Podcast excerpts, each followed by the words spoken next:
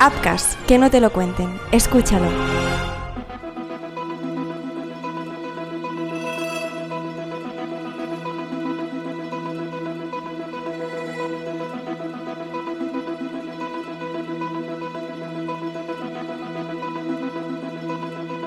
Si eres de Andalucía y tienes más de 30 años, probablemente hayas oído hablar de ellos. Fue uno de los casos más escalofriantes de los años 90. Ana María Torres Castillo y Óscar Arroyo Cámara fueron dos nombres que marcaron esos años. Caminaban tranquilos por las cuevas, en las afueras de Jaén, un lugar muy frecuentado por las parejas y donde parecían no tener lugar. Pero a veces esos lugares sagrados acaban siendo nuestra perdición. Así fue para aquellos jóvenes de apenas 20 años, una noche que aquella generación no ha podido olvidar. Hola, mi nombre es Marc Truco. Bienvenidos a Crímenes Ibéricos, el podcast donde van a parar los casos más negros de la historia de España. Empezamos.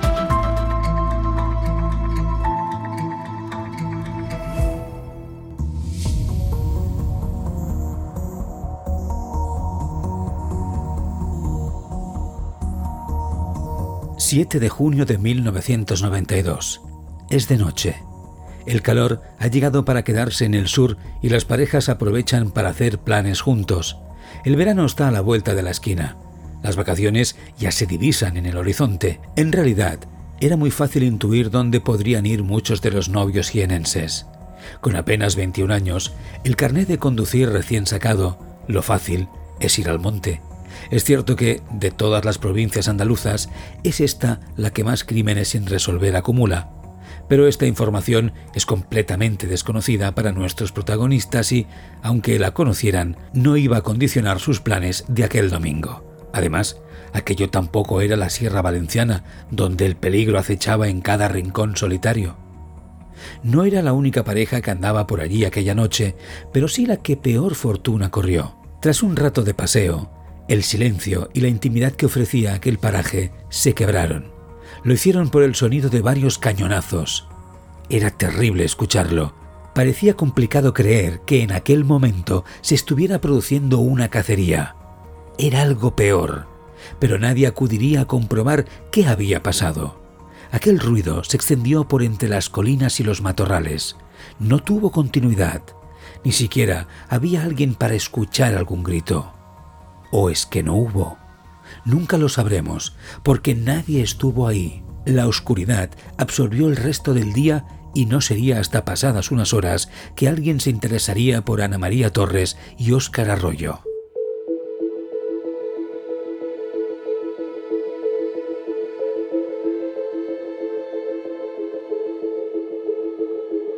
A la mañana siguiente no estaban sus seres queridos estaban evidentemente preocupados, pero confiaron en que aparecerían con el paso de las horas.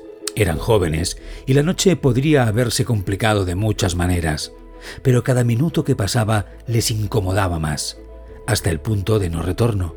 Fue la tarde del día siguiente, el lunes 8 de junio. El sol estaba a punto de ponerse cuando un pastor en mitad de su marcha por un paraje de olivos, encontró un coche que le llamó la atención. Lo hizo porque aquel vehículo no podía estar ahí, o al menos era extraño que lo estuviera. Paso a paso, lentamente, se acercó a él para comprobar que todo estuviera en su lugar. Quizá era algún visitante que se había parado a fotografiar la postal. O tal vez alguna persona curiosa. Pero nada más lejos de la realidad. Al alcanzar el coche, lo que encontró dentro de él fue el cuerpo sin vida de un chico joven con unos daños en la cabeza absolutamente desgarradores, producto de dos disparos de escopeta. Uno que había recibido en el mismo cráneo y otro alrededor del hombro. Estaba totalmente desnudo. Su aspecto era tétrico. Sin pensarlo, el pastor contactó con la policía que cercó la zona. Por allí no había ninguna pista a la que agarrarse, tan solo una primera conclusión quien fuera el que hubiera matado a aquel chico lo había realizado a muy corta distancia, a través de la ventanilla del conductor.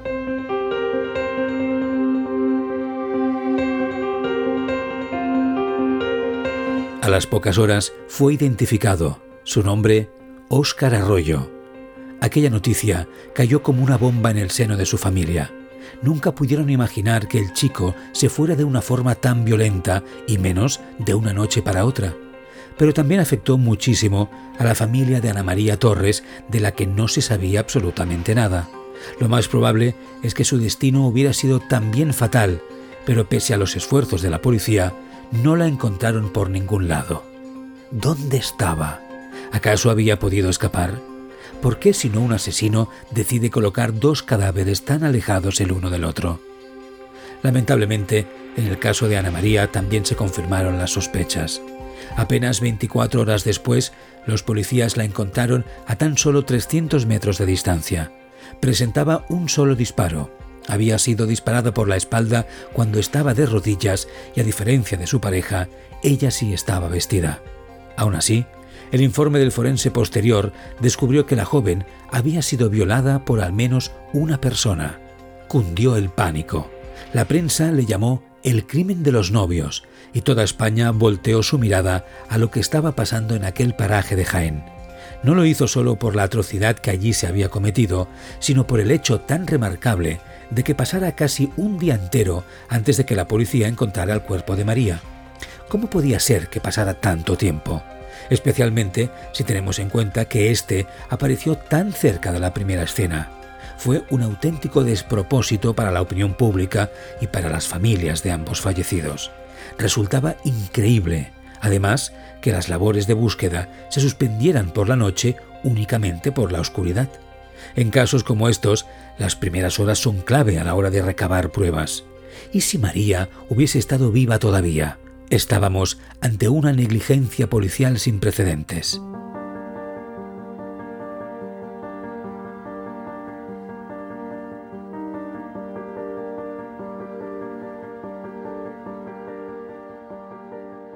Pero por desgracia, aquello no había hecho más que comenzar. Tras el primer fiasco, la policía intentó enmendarlo poniendo a 12 agentes al mando de la operación, la única prueba relevante que había aparecido eran unos zapatos de mujer que nadie había reclamado. Las fuerzas de seguridad hicieron un llamamiento público para que esta persona compareciera, lo recogiera y además pudiera ayudar en la investigación. Existían dos teorías.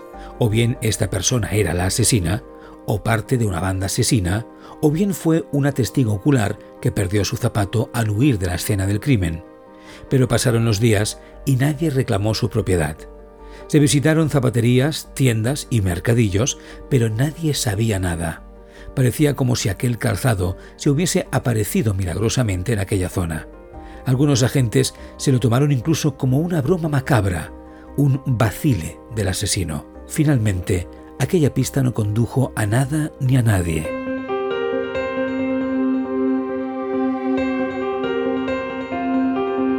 De esta manera, comenzaron los interrogatorios tanto a los familiares como a los amigos y posteriormente conocidos de ambas víctimas.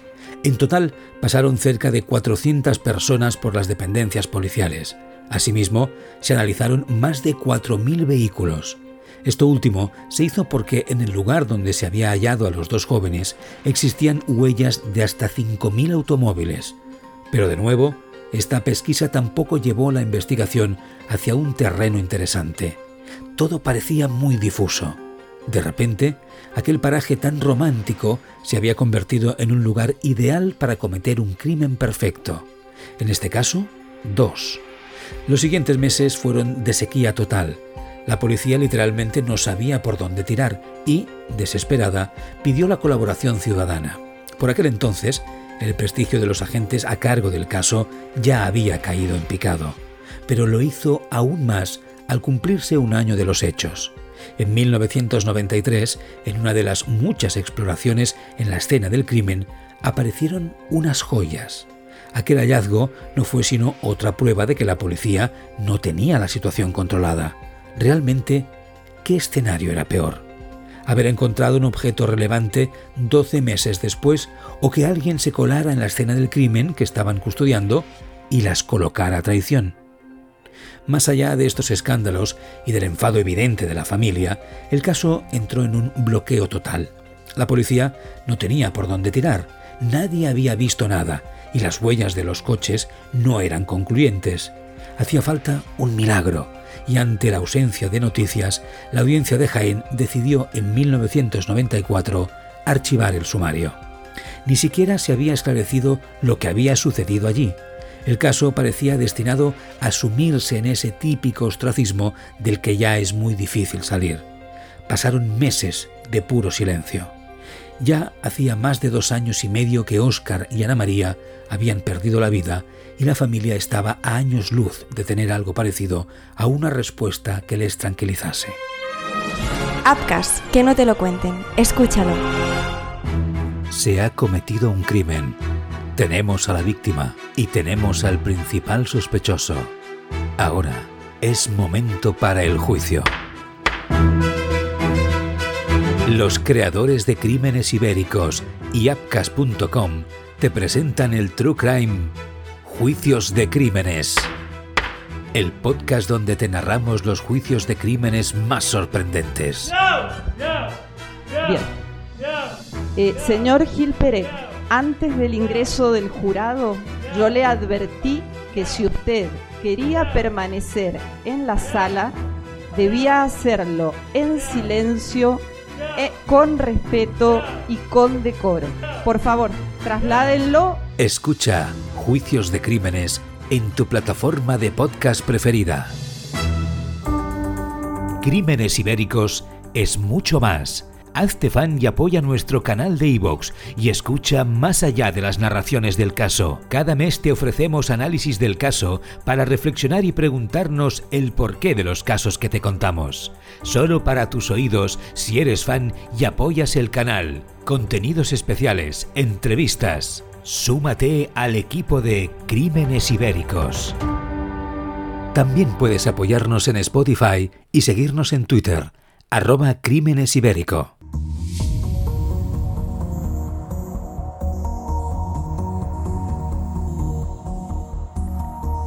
Pero todo cambió en febrero de 1995.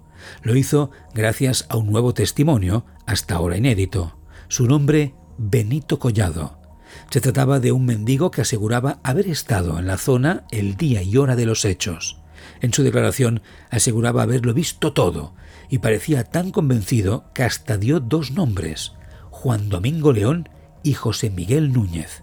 Eran tío y sobrino y se encontraban muy cerca del escenario del doble asesinato en un cortijo abandonado llamado La Casimira. Asimismo, según el indigente, en más de una ocasión había visto a la pareja presumir de lo que hicieron aquella noche de junio del 92. Llamaba la atención que unas pocas semanas antes, hacia finales del 94, se había detenido a dos hombres armados con una escopeta de cañones recortados. Estuvieron a punto de asesinar a una pareja en Las Fuentezuelas, un barrio cercano a aquella finca. En esta ocasión, sin embargo, ambos pudieron huir gracias a que el propietario del coche reaccionó a tiempo y encendió el motor antes de que pudieran dispararles. Aquel testimonio lo cambió absolutamente todo fue un giro de 180 grados. La policía por fin tenía dos nombres y la opinión pública no tardó en hacerse eco. Comenzó así una investigación prácticamente personalizada. Es cierto que en la Casimira se alojaban muchos vagabundos, delincuentes y drogadictos, pero llamaba la atención que aquel indigente supiera sus nombres y apellidos, quizá porque había convivido con ellos en aquel lugar.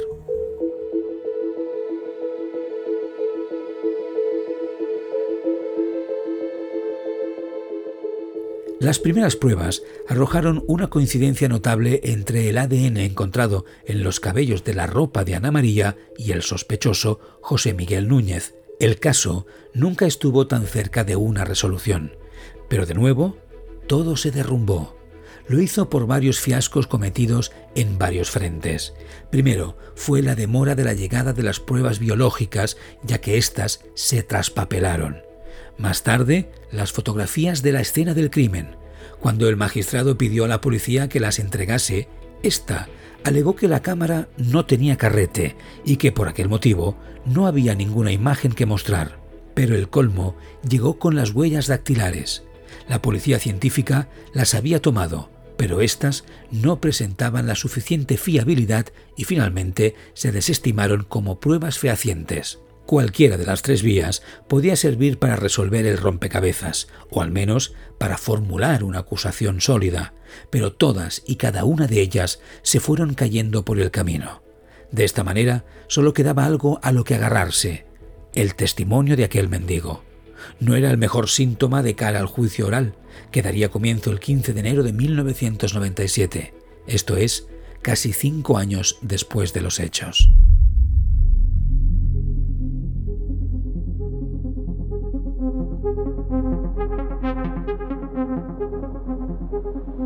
Tanto José Miguel como Juan Domingo estaban en prisión preventiva, pero aquellos dos años encarcelados comenzaban a pesar demasiado sin tener ninguna prueba en firme. Aún así, la Fiscalía pedía 96 años de cárcel para cada uno de ellos, mientras que la acusación particular se fue hasta los 98 años. Los cargos imputados eran dos delitos de homicidio, dos delitos de violación, otro de detención ilegal y un último de tenencia ilícita de armas. Por su parte, la defensa alegó que el vagabundo, Benito Collado, había recibido dinero para delatarles. Fue precisamente el causante de aquel juicio el que acabó determinando la sentencia. A la hora de comparecer, mostró muchos problemas de comprensión e incluso incurrió en diversas contradicciones.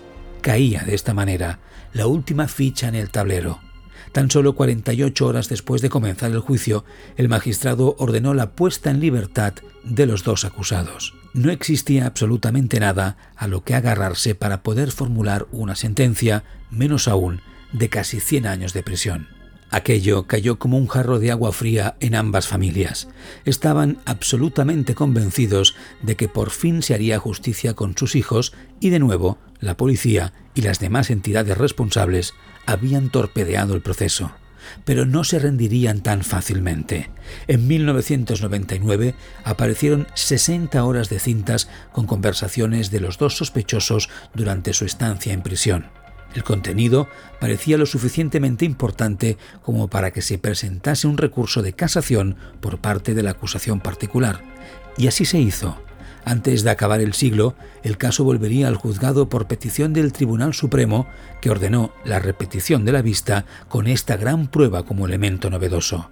Pero de nuevo, fue inútil. La mayoría de aquellas cintas eran inaudibles y aquella situación pareció la enésima burla de la policía. No se había grabado bien lo que hablaban aquellas personas, lo cual podría haber desembocado en una autoinculpación involuntaria. Pero de nuevo, nada más lejos de la realidad. Aquel sería el penúltimo golpe mortal a la investigación. La puntilla llegaría ya en 2001 cuando el Tribunal Supremo desestimó reabrir la causa. El caso del crimen de los novios quedaría para siempre en la penumbra. Nunca más volvería a reabrirse. Los dos sospechosos siguieron en libertad hasta que en 2005 uno de ellos, Juan Domingo, falleció. El dolor de saber que el posible responsable de la muerte de tu hijo o hija jamás pagará por sus pecados es irreparable. Hoy, el crimen ha prescrito 30 años después y aquella sensación que revoloteaba por el estómago de los padres es permanente. La justicia, como la vida de Ana María y Óscar, se perdió aquella noche en el paraje de las cuevas.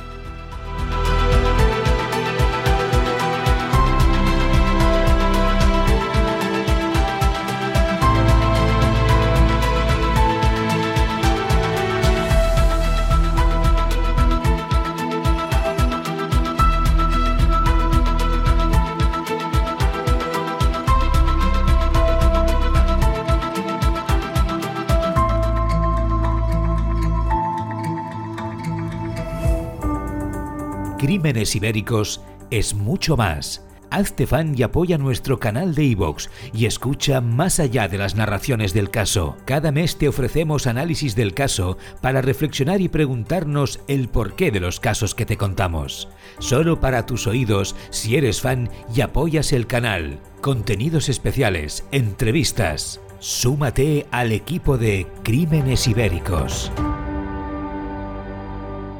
También puedes apoyarnos en Spotify y seguirnos en Twitter, arroba Crímenes Ibérico.